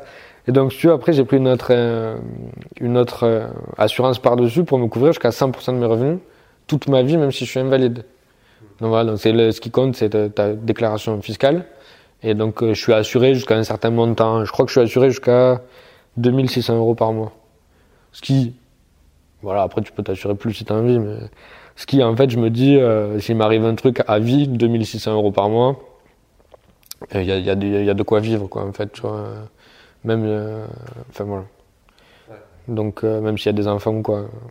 Oui, en même temps, si les gens du FN te chopent euh, pendant un truc où tu veux passer encore sous la corde, euh, Ouais. ça sera problématique. Mais même dans le cas de nos boulots, alors après, normalement, en fait, donc comme justement, là, c'est pour la raison pour laquelle il faut bosser un salaire quand tu es en commande, notamment sur les gilets jaunes, euh, ça tirait tellement, tu vois, au LBD, euh, euh, ça balançait des pavés, euh, que euh, là, voilà, euh, enfin, tu te mets un salaire sans te poser de questions, parce que du coup, tu as l'assurance de ta boîte, ça sera considéré comme accident du travail. Donc sur les commandes, il faut pas se planter. Même si tu signes rien, parce qu'en général, tu signes aucun Non, papier quand tu signe pars en rien. Mais ça, je pense que c'est parce que hum, bon, je suis pas fiscaliste euh, ni juriste, mais euh, euh, je pense que le statut de pigiste est considéré. Comme CDI. Ouais, c'est ça. En fait, tant que tu es payé en, en pige, euh, pas de contrat de travail veut dire contrat de travail, en fait. Ouais, C'est ça qui est fou, en fait. Ouais. Tous les pigistes sont des CDI. c'est ça. Et, euh, Mais faudrait, en faudra- l'expliquer. Ouais, euh, Mathieu, il est en plein dedans. pas- Alors, je sais pas si un, un pigiste peut gagner au prud'homme ou comment ça se Si. passe pour le truc, mais C'est moi, c'est comme ça que je l'ai appris. En fait, t'as des pigistes qui ont, quand ils ont eu une baisse ou un arrêt de leur commande de certains titres, là, c'est considéré comme un licenciement ça. technique. Ouais. Et du coup, ils do- ils doivent te donner des indemnités. Ouais. Et en fait, les gars voulaient pas donner d'indemnité, donc les mecs sont allés au prud'homme, ils ont gagné. Donc voilà, non mais c'est bon à savoir. Hein. Ouais, c'est clair. Dire le jour où t'as... Parce que bon, après c'est vicieux comme truc. Mais... Après, tu rebosses plus avec ces gens-là. Non, mais s'ils te faisaient plus bosser. Oui. Tu vois? Parce qu'en fait, le truc qui est vicieux, c'est que... euh, Bon, mais du coup, c'est un autre avantage. Mais euh, en fait, tu peux te mettre à faire de la merde, donc on va plus te passer de commande. Et en fait, tu vas demander des indemnités pour, euh, parce qu'on ne passe plus de commande, alors que c'est toi peut-être qui produisais de la merde. Tu vois ce que je veux dire? Non, mais c'est vicieux comme truc. hein. C'est bizarre qu'il n'y ait pas eu plus euh, d'action, quoi. C'est parce que les gens savent pas ça, tu penses? Ouais, ouais. Puis peut-être qu'ils ont envie de continuer à travailler, quoi. Ouais. On est quand même dans une profession qui est pas extrêmement solidaire. Et, Ouais, ça dépend. Enfin, c'est pas. Enfin, il y a beaucoup de photographes qui vont dire individuellement sur Instagram, sur Facebook, ouais, j'arrête de couvrir tel truc, vous devriez Ouais. faire pareil, mais au final, euh, Ouais, il y aura aucun mouvement qui s'arrêtera, un peu comme les intermittents ou ce genre de choses. ouais. ouais. Tu trouves pas qu'il manque quand même pas mal de cadres dans cette profession? Il n'y a pas de déontologie euh, obligatoire comme pour les ordres euh, des médecins, des choses comme ça? Est-ce que tu penses que ça manque, ça, à la profession? Moi qui ai pas de. Tu veux dire qu'avec un serment sur la déontologie et tout ça. Par euh, exemple Comme le serment d'Hippocrate ou le truc Ouais, du ou- barreau. Ouais, ou le fait qu'on te, qu'on te, qu'on te tape un peu sur les doigts quand tu commences un peu à faire de la merde en termes de, de déontologie ou Ouais. d'éthique. Bah après, quand même, il y a des limites dans la loi. C'est-à-dire que si tu veux, il y a la diffamation est interdite. Euh, et c'est tout ce qui relève des lois de la presse. Moi, j'étais, alors je les connais pas par cœur, mais j'étais allé voir parce que euh, donc, comme je te disais, sur Génération Identitaire, on a voulu nous, nous amenacer de procès de diffamation. Moi, je trouve que la loi, à l'heure actuelle, quand même, permet de mettre des limites euh, euh, qui, qui sont déjà pas mal. ouais. Il y a la, parce que t'as as quatre lois. Alors, il faudrait qu'on retourne dedans, tu veux, mais t'as quatre lois en fait qui posent les limites. T'as quatre limites plutôt posées par la loi. Euh, le seul dont je me souviens là, c'est des- diffamation, injure publique, et il me semble que t'en as deux autres, tu vois. Et ça, tu peux pas le faire. hein. ouais. Après, tu as quand même la liberté d'expression qui et la, le droit de la presse qui est quand même. euh, Mais dans les limites de la loi, tu peux pas avoir des propos négationnistes, par exemple. Ouais. Moi, je trouve que c'est bien fait, très honnêtement. C'est-à-dire qu'après, le problème, c'est que je suis contre le fait de, de- de se dire, pour être journaliste, il faut avoir fait une école de journalisme. Tu vois? Je pense qu'en fait, c'est un métier qui est... euh, tu peux avoir fait une école et être un très mauvais journaliste. Tu peux ne pas avoir fait d'école, moi j'ai plein d'exemples autour de moi, euh, et, et être un super journaliste, quoi. Parce que euh, tu as appris sur le tas, tu as appris les règles, etc. Donc, si tu veux, le fait de faire un serment, Ça voudrait dire faut passer. alors, si on fait un truc sur le modèle du barreau, faudrait être dans une des écoles officiellement reconnues, etc. Pas forcément, mais il peut y avoir un socle. Comment toi tu, comment toi tu te, tu, dirais qu'il faudrait se former au journalisme? Aujourd'hui, un, mec qui veut se lancer ou dans le photojournalisme, sur la partie journalistique du, photojournalisme? Ben, en gros, euh, il y, a, plusieurs, euh, y a plusieurs possibilités, hein, mais ce qu'il faut, c'est trouver un moyen de connaître les bases de ce que sont le journalisme, euh, les 5 W là, who, what, when, where, why. Euh, le côté, je présente le, le, sujet, tu vois, en pyramide, des choses comme ça. Euh, sur il faut fixer, bah, nous, le cadre général, c'est la fameuse double d'ouverture qui permet de comprendre euh, à la personne où t'es, quoi. Et si tu commences par un micro détail euh, que tu, photographies, je sais pas, moi, tu as une tasse parce qu'il y a une insigne, etc. Le lecteur peut pas se positionner, il sait pas où il est, quoi. Il est perdu. Donc il faut apprendre ses bases un petit peu. Euh, et il y a plusieurs manières de le faire. Tu peux faire une école de journalisme classique. Moi, comme je disais, j'ai fait une formation courte de trois mois qui m'a suffi. Euh, et euh, l'avantage des écoles, c'est que tu vas avoir beaucoup de pratiques, euh, un réseau. Après, ça a tendance à formater. mais tu peux aussi t'en sortir du formatage si tu as un esprit critique, tu vois. Parce que c'est des écoles quand même où on t'apprend à avoir un esprit critique, donc tu peux être critique sur ce qu'on t'apprend, tu vois. C'est pour ça que bon. Et donc voilà, il faut trouver ce moyen-là d'apprendre ces bases-là et de savoir déontologiquement, il faut pas inventer des faits, tu vois. Euh, les citations, elles doivent être mises. Parce que les citations, par exemple, en journalisme écrit, elles sont réécrites, tu enlèves les hésitations, tu enlèves l'éthique de langage, etc. Parce que sinon, c'est insupportable à lire, quoi. Si tu lis un mec avec une pause, enfin, voilà. Donc, en gros, il faut savoir quelles sont les limites de la réécriture et on en revient à cette honnêteté-là, quoi. Tu peux pas faire parler quelqu'un euh, de manière euh, hyper empoulée si en fait le mec t'envoie un discours qui est pas du tout cohérent. Euh. Enfin, voilà. Tu peux pas faire du Albert Londres, quoi. Faire parler un bagnard avec un langage ultra soutenu. Exactement. Ça se fait plus. Non. Toi, tu, tu, es, euh, tu es rédacteur en plus d'être photographe aussi, tu écris? Ouais, un petit peu, ouais. ouais. Alors, pourquoi tu as fait ce choix-là? Ben, Parce qu'en fait, il y a un moment, il y a les limites de la photo, quoi. Et euh, si tu veux, même dans ma reprise d'études, il y avait vraiment ce côté-là de, en photo, j'arrive pas à dire tout ce que je veux, quoi. Et euh, par exemple, je fais le texte sur l'action française. Euh, et euh, voilà, expliquer ce qu'est l'action française, que c'est issu de Maurras, le royalisme, le nationalisme. tout ça, à un moment donné, ça a besoin de passer par l'écrit ou de raconter des anecdotes. moi, voilà, quand je suis à l'action française, même si je prends des photos, t'as as les oreilles qui traînent sur ce qui se raconte, quoi. Et donc, euh, bon, en gros, si tu veux, je, j'ai raconté plusieurs anecdotes, mais par exemple, bon, pour beaucoup, ils sont catho tradis, les jeunes. Officiellement, l'action française n'est pas catho tradis, mais ce qui est intéressant, c'est justement là l'aspect critique, c'est que moi, j'ai traîné avec les jeunes et je me retrouve avec beaucoup de catho tradis. Ça, je raconte que ça en fait partie. Donc, ils sont, sont censés être pas avant le mariage. Et moi, euh, non pas avant le mariage, ils sont censés pas avoir de rapport sexuel avant le mariage. Moi, un jour après la messe, c'est véridique, hein, je vais euh, avec eux à la pizzeria euh, manger, quoi. Et là, je comprends qu'il y en a un qui a une copine, quoi. Donc, euh, je fais OK, je les écoute et tout, puis je m'aperçois que ça n'a pas l'air si platonique que ça, quoi. Et à un moment donné, ça devient de plus en plus évident, quoi. Ils se mettent à se faire des blagues entre eux. Et la première question, c'est est-ce que ta meuf, elle est cato et la deuxième question, c'est grivois, mais c'est vrai, c'est vraiment passé comme ça, c'est est-ce qu'elle suce? Et là, les mecs, je les regarde, je suis interloqué. Et là, je leur dis, mais vous n'êtes pas pas avant le mariage? Et ils me disent, pas avant le mariage, c'est pas, mais c'est parfois avant le mariage. Et ça, en photo, comment tu veux le raconter? Tu vois? Et en fait, ce truc, cette différence entre l'affichage de ce groupe hyper tradit, euh, qui est censé ne pas avoir de rapport sexuel avant le mariage, contre l'IVG, etc., avec les mecs qui te racontent cette histoire-là de il a une copine et les deux premières questions qu'il pose sont quand même à l'opposé l'une de l'autre, bah ça voilà, c'est l'écrit quoi. On le verra jamais sur la photo, c'est de la parole. Et c'est un élément d'analyse. Donc à un moment donné, moi j'ai voulu euh, voulu récupérer tout ça quoi. Et euh, alors je le fais pas à chaque fois parce que c'est impossible. Euh, bon, sur le news, strictement impossible, on n'a pas assez de temps. Tu peux pas écrire un texte et rendre des photos à la fois. Et il y a des sujets comme génération identitaire où je me suis aperçu que j'allais pas y arriver tout seul, parce qu'en fait, il se passait trop de choses.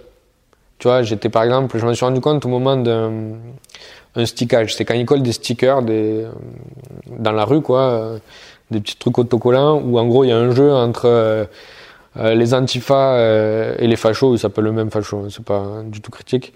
Mais mais du coup, le but du jeu, c'est d'en mettre le plus partout dans la rue pour dire on maîtrise l'espace public. Quoi. Et moi, je les prends en photo en train de faire ça, quoi. Et si tu veux, il y a un moment où ils arrivent, il y a des migrants qui comprennent pas ce qui a marqué sur le papier, qui veulent les aider à, sticker, quoi. Parce que pour eux, c'était un jeu. Moi, j'aurais voulu aller parler avec ces migrants, tu vois, mais j'ai pas le temps, parce que je suis en train de prendre des photos des mecs en train de sticker, etc. Donc voilà, tout dépend le sujet, etc. Donc là, j'ai fait appel euh, à un rédacteur euh, que je savais caler sur l'extrême droite, Robin D'Angelo, et on est allé euh, tous les deux pour Libé faire ça, quoi. Donc voilà. Après, c'est des sujets, ça dépend des sujets, quoi. Tu bosses souvent en équipe avec des rédacteurs? En équipe, euh, tu veux dire de manière régulière? Ouais. Avec les mêmes ben Là, si tu veux, à Libé, je bosse souvent avec euh, Tristan Bertolo, c'est lui qui est en charge du FN. Donc euh, là, on, est souvent tous les deux. et après, à une époque, justement, avec Robin d'Angelo, on proposait des sujets ensemble et tout ça. Bon, lui, après, il est parti sur l'écriture d'un bouquin, donc ça s'est un peu arrêté. Mais c'était pas mal parce que ça permet de te motiver, tu vois, t'entraîner. Et puis t'es identifié aussi comme un binôme à un moment donné. Nous, c'est un peu ce qui s'était passé. Et, euh, et, ce qui fait qu'on avait proposé des sujets, ben, on avait bossé pour Libé ensemble, puis pour Néon, pour Society, et, euh, et voilà. C'est aussi euh, un moyen d'être un peu. On a des boulots qui sont solitaires, quoi. Ouais, clair. Et euh, voilà, moi, il y a eu un moment où en fait j'aime bien le travail d'équipe, dans certaines limites. Mais tu vois, le fait d'avoir un cowork euh, ici, euh, d'avoir des rédacteurs avec qui je bosse. Après, c'est plus compliqué pour une rédaction de payer deux personnes plutôt qu'une, non? Ouais. Qu'est-ce que tu penses de ça, justement de, On parle de crise de la presse, de, du fait qu'il n'y ait plus de thunes, qu'on soit tous, euh, tous précaires. Ouais. C'est quoi ton point de vue sur cette question-là je suis pas dans les comptes des. Alors moi, je peux avoir comme mon point de vue à moi, hein, mais je suis pas dans les comptes des, des journaux.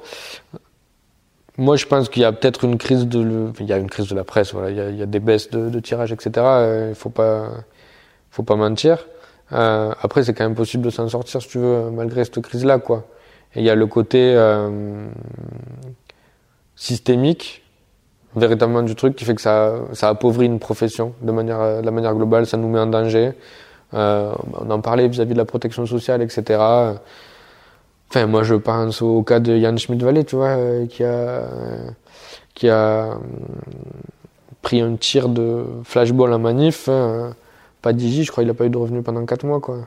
Compliqué. Et euh, donc ça, voilà, ça c'est le gros problème, où nous, on, on, en paie les conséquences clairement.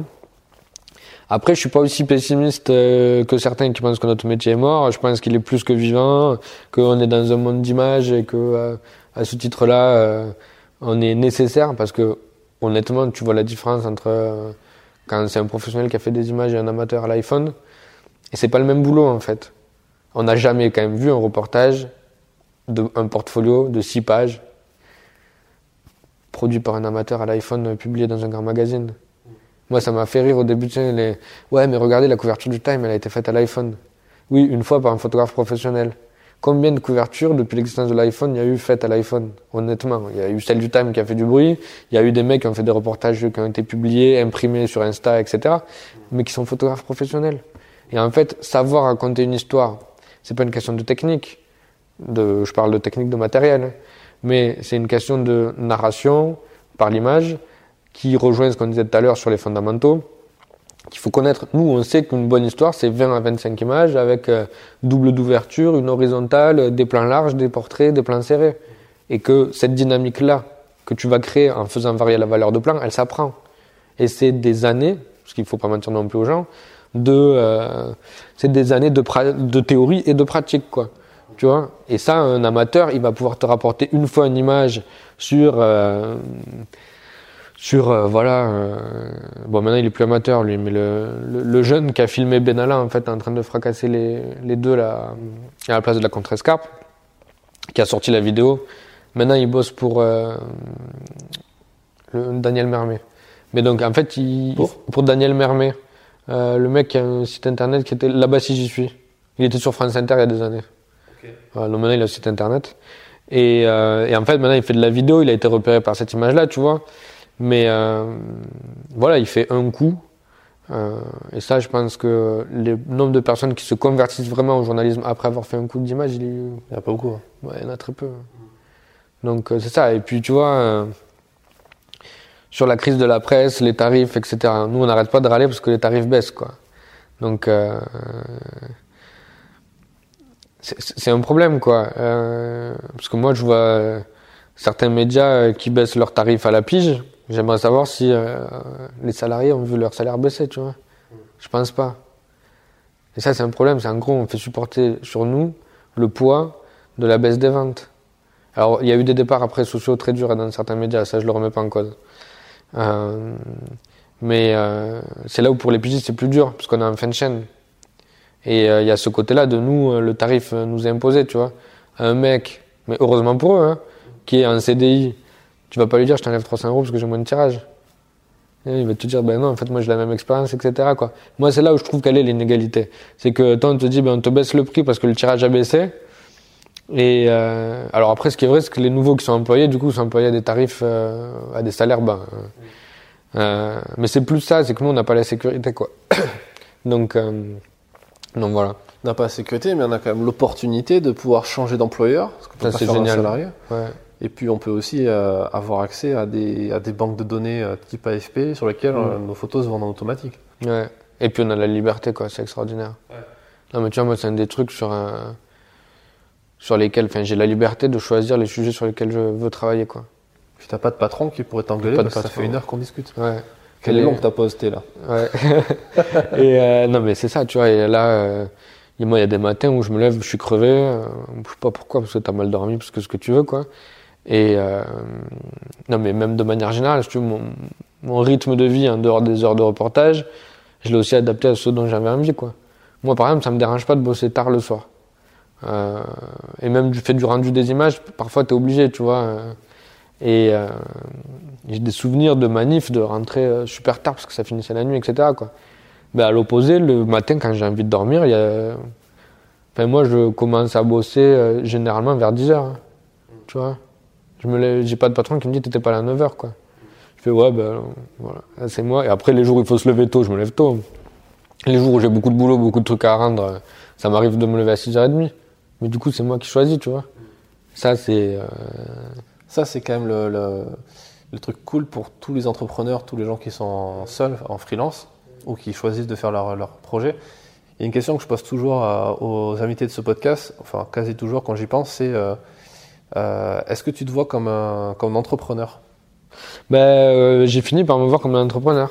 Non, mais clairement, à ma grande surprise. Parce que je viens, alors, un, je viens d'une culture familiale qui est pas du tout dans l'entreprise.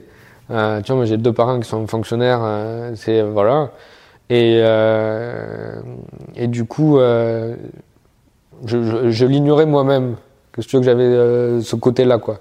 Et je me suis retrouvé à monter tout ce que je t'ai raconté là sur les statuts, euh, la fiscalité, à chercher comment à un moment donné, il faut bien le dire, mais optimiser tes, revenus, quoi. Alors, du coup, on n'est pas dans, euh, on n'est pas Apple ou Amazon, tu vois, et qui euh, plaçons nos trucs en Irlande, etc.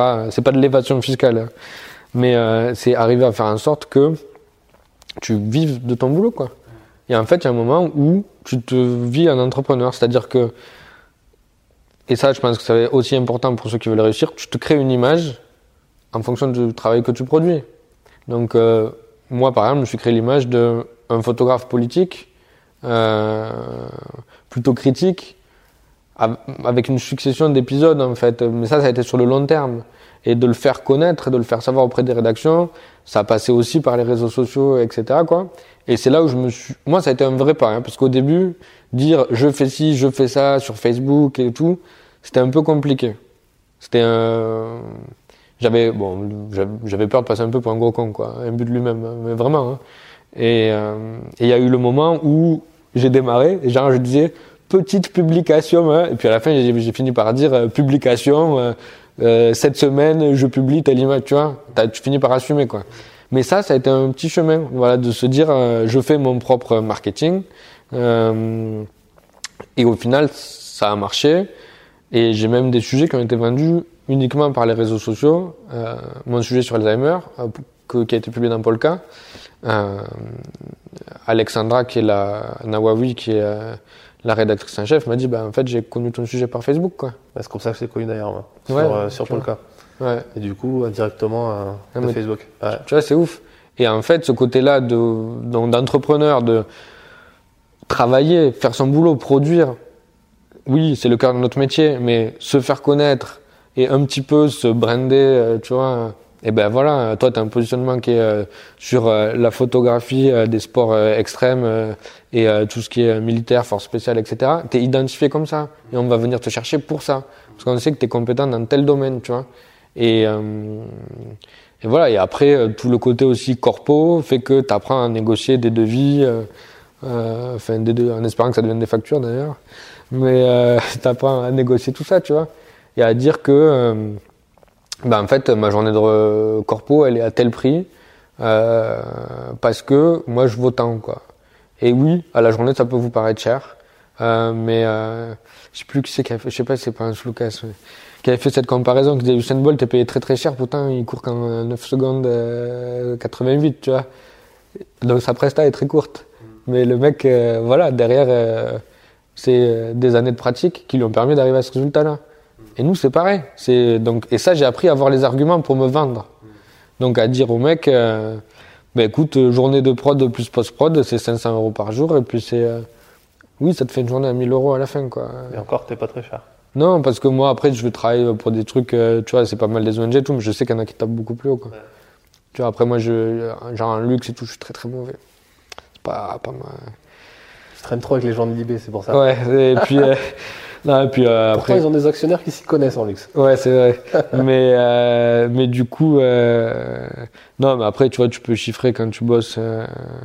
pour, enfin, moi, j'ai entendu des tarifs sur des parfums, des parfums, pas parfumeries, je sais pas comment on dit, parfumiers ou quoi. Enfin, des mecs qui créent des parfums, quoi. Des trucs j'ai entendu des trucs de ouf à la journée, quoi. Mais alors ça, comment tu, comment toi tu as, tu as appris tout ça? Parce que c'est pas Sciences Po qu'on t'apprend ça, c'est pas, je pense ici à Street Press, à Street Press qu'on t'apprend ça non plus. Franchement, ça a été euh, sur le tas, quoi. Sur le côté euh, négocier. Après, moi, il y a eu un phénomène aussi, c'est que, quand même, si tu veux, parmi les potes de Sciences Po ou d'autres potes aussi, j'en ai vu monter leur boîte et on s'est un peu auto-entraîné, quoi.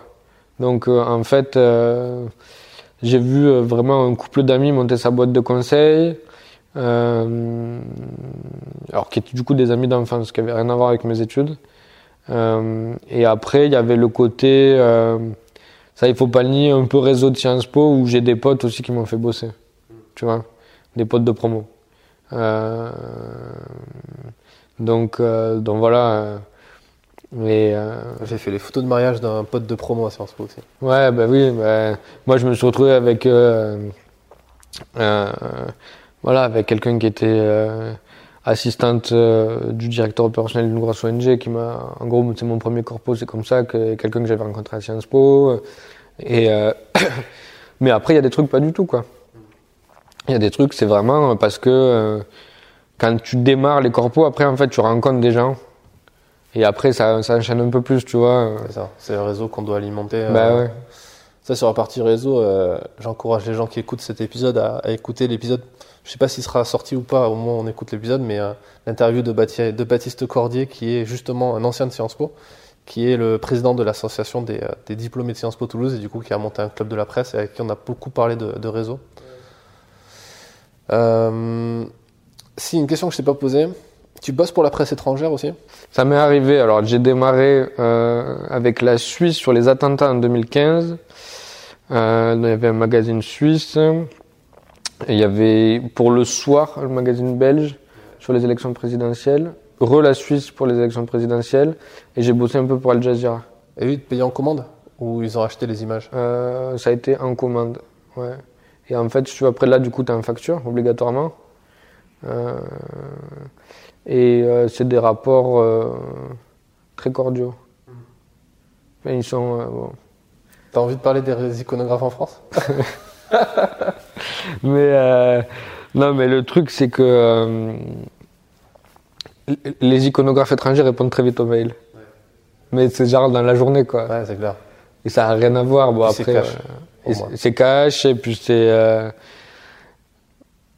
Ouais, et puis c'est. euh, Bon, après, il y a, Bon, après, les- des iconographes français qui font bien le boulot. Ouais, C'est clair qu'après, il y a des gens qui font pas vraiment le boulot, ça sert à rien de les, de les nommer, mais, ouais. mais c'est un peu dommage. Maintenant, euh, est-ce que tu penses pas aussi qu'il y a des demandes qui sont pas toujours très bien formulées? De la part des photographes? Ouais. Ah non, mais sûrement. Je veux dire, il y en a des fois. euh, Moi, ça m'est arrivé. Moi, je me suis calmé. Bon, comme je viens du sud à la base, j'ai un tempérament un peu sanguin. C'est-à-dire que j'ai appris au fur et à mesure. Mais euh, donc ça, justement, c'est là où il faut évoluer, si tu veux, et, et arriver à, à comprendre ce qu'est une relation commerciale, quoi. Et euh, j'ai des souvenirs de péter des scans au début, quoi, mais même sur Facebook. Et euh, en criant au scandale, tu vois. Bon, voilà. Euh, j'ai, grandi euh, dans des environnements où c'était comme ça. Et, euh, et du coup, euh, je revois ce, euh, rétrospectivement ce comportement que je pense que j'ai pu avoir honnêtement chez d'autres qui continuent quoi. Et en fait non, il faut pas insulter les gens non plus, tu vois. C'est-à-dire que tu peux pas, voilà, il faut que toi aussi tu sois carré si tu demandes à l'autre d'être carré quoi. Donc euh, maintenant moi je fais des mails du coup un peu quand je au lieu de m'énerver de partir en vrille, j'ai tendance à faire des mails très procéduriers, un peu froid et distant, mais c'est le côté de euh, Pour pas être pris pour un con, quoi. Ouais, et puis euh, c'est le côté de, euh, en fait, c'est mes droits, quoi. Donc, en gros, si vous n'êtes pas d'accord, moi je dis j'ai assistance juridique via Pixtrack, puis en fait, euh, mon assistance maintien de revenus, c'était un pack, tu étais obligé d'avoir l'assistance juridique, j'ai 20 000 euros de frais d'avocat par an qui peuvent être pris en charge. Donc je leur ai dit j'ai 20 000 euros de frais d'avocat pris en charge, on peut aller au procès, c'est, mais pas un problème, ça va me coûter 0 euros. Et là, généralement, t'es payé. Tu vois, quand c'est un problème de paiement. Ou il y a des problèmes de papier, tu vois. euh, Moi, il y a euh, deux rédacs où j'essaie de récupérer des bulletins de paix depuis euh, quelques temps là. Ouais. Tu vas faire un coucou. Là, j'ai fait un mail à une d'entre elles ce matin en disant euh, on va quand même pas en arriver à un envoi de lettres avec- recommandé euh, avec accusé de réception par huissier, ce serait dommage. Je dis que je connais la procédure, tu vois. On va voir ce qui va se passer. Mais le truc, c'est qu'au lieu de partir en mode euh, vous nous respectez pas, c'est un scandale, etc. Voilà, moi, tu fais un, deux, trois mails cordiaux. Ah, Au troisième mail cordial, euh, tu sors le, le juridique. Tu lâches l'avocat. Ouais, c'est ça. Non, mais tu lâches la menace de l'avocat. Moi, après les procès, j'en ai fait, tu sais, via Pixtrack, là, j'en ai fait trois. Les trois, je les ai gagnés. Et, euh, et ils ont été cons. Tu gagnes, tu gagnes euh, combien Tu gagnes sur dix, le truc dix fois le montant de la publication. 10 fois le montant. Ouais, C'est ce que demande l'avocat de Pixtrack euh, de base. ouais. Enfin, en tout cas, c'est ce qu'accorde le juge. Parce que moi, les avocats, je les ai jamais vus. hein. Pixtrack, c'est génial. hein. T'appuies sur un bouton, tu remplis ta, tu fais rien, tu reçois de l'argent. Et en fait, si tu veux, c'était des trucs à la con. hein. Sur, euh, il y en a une, c'est une publi web. Donc, une publi web d'un grand magazine. On est, allez, maxi à 40 euros, tu vois, un salaire, quoi.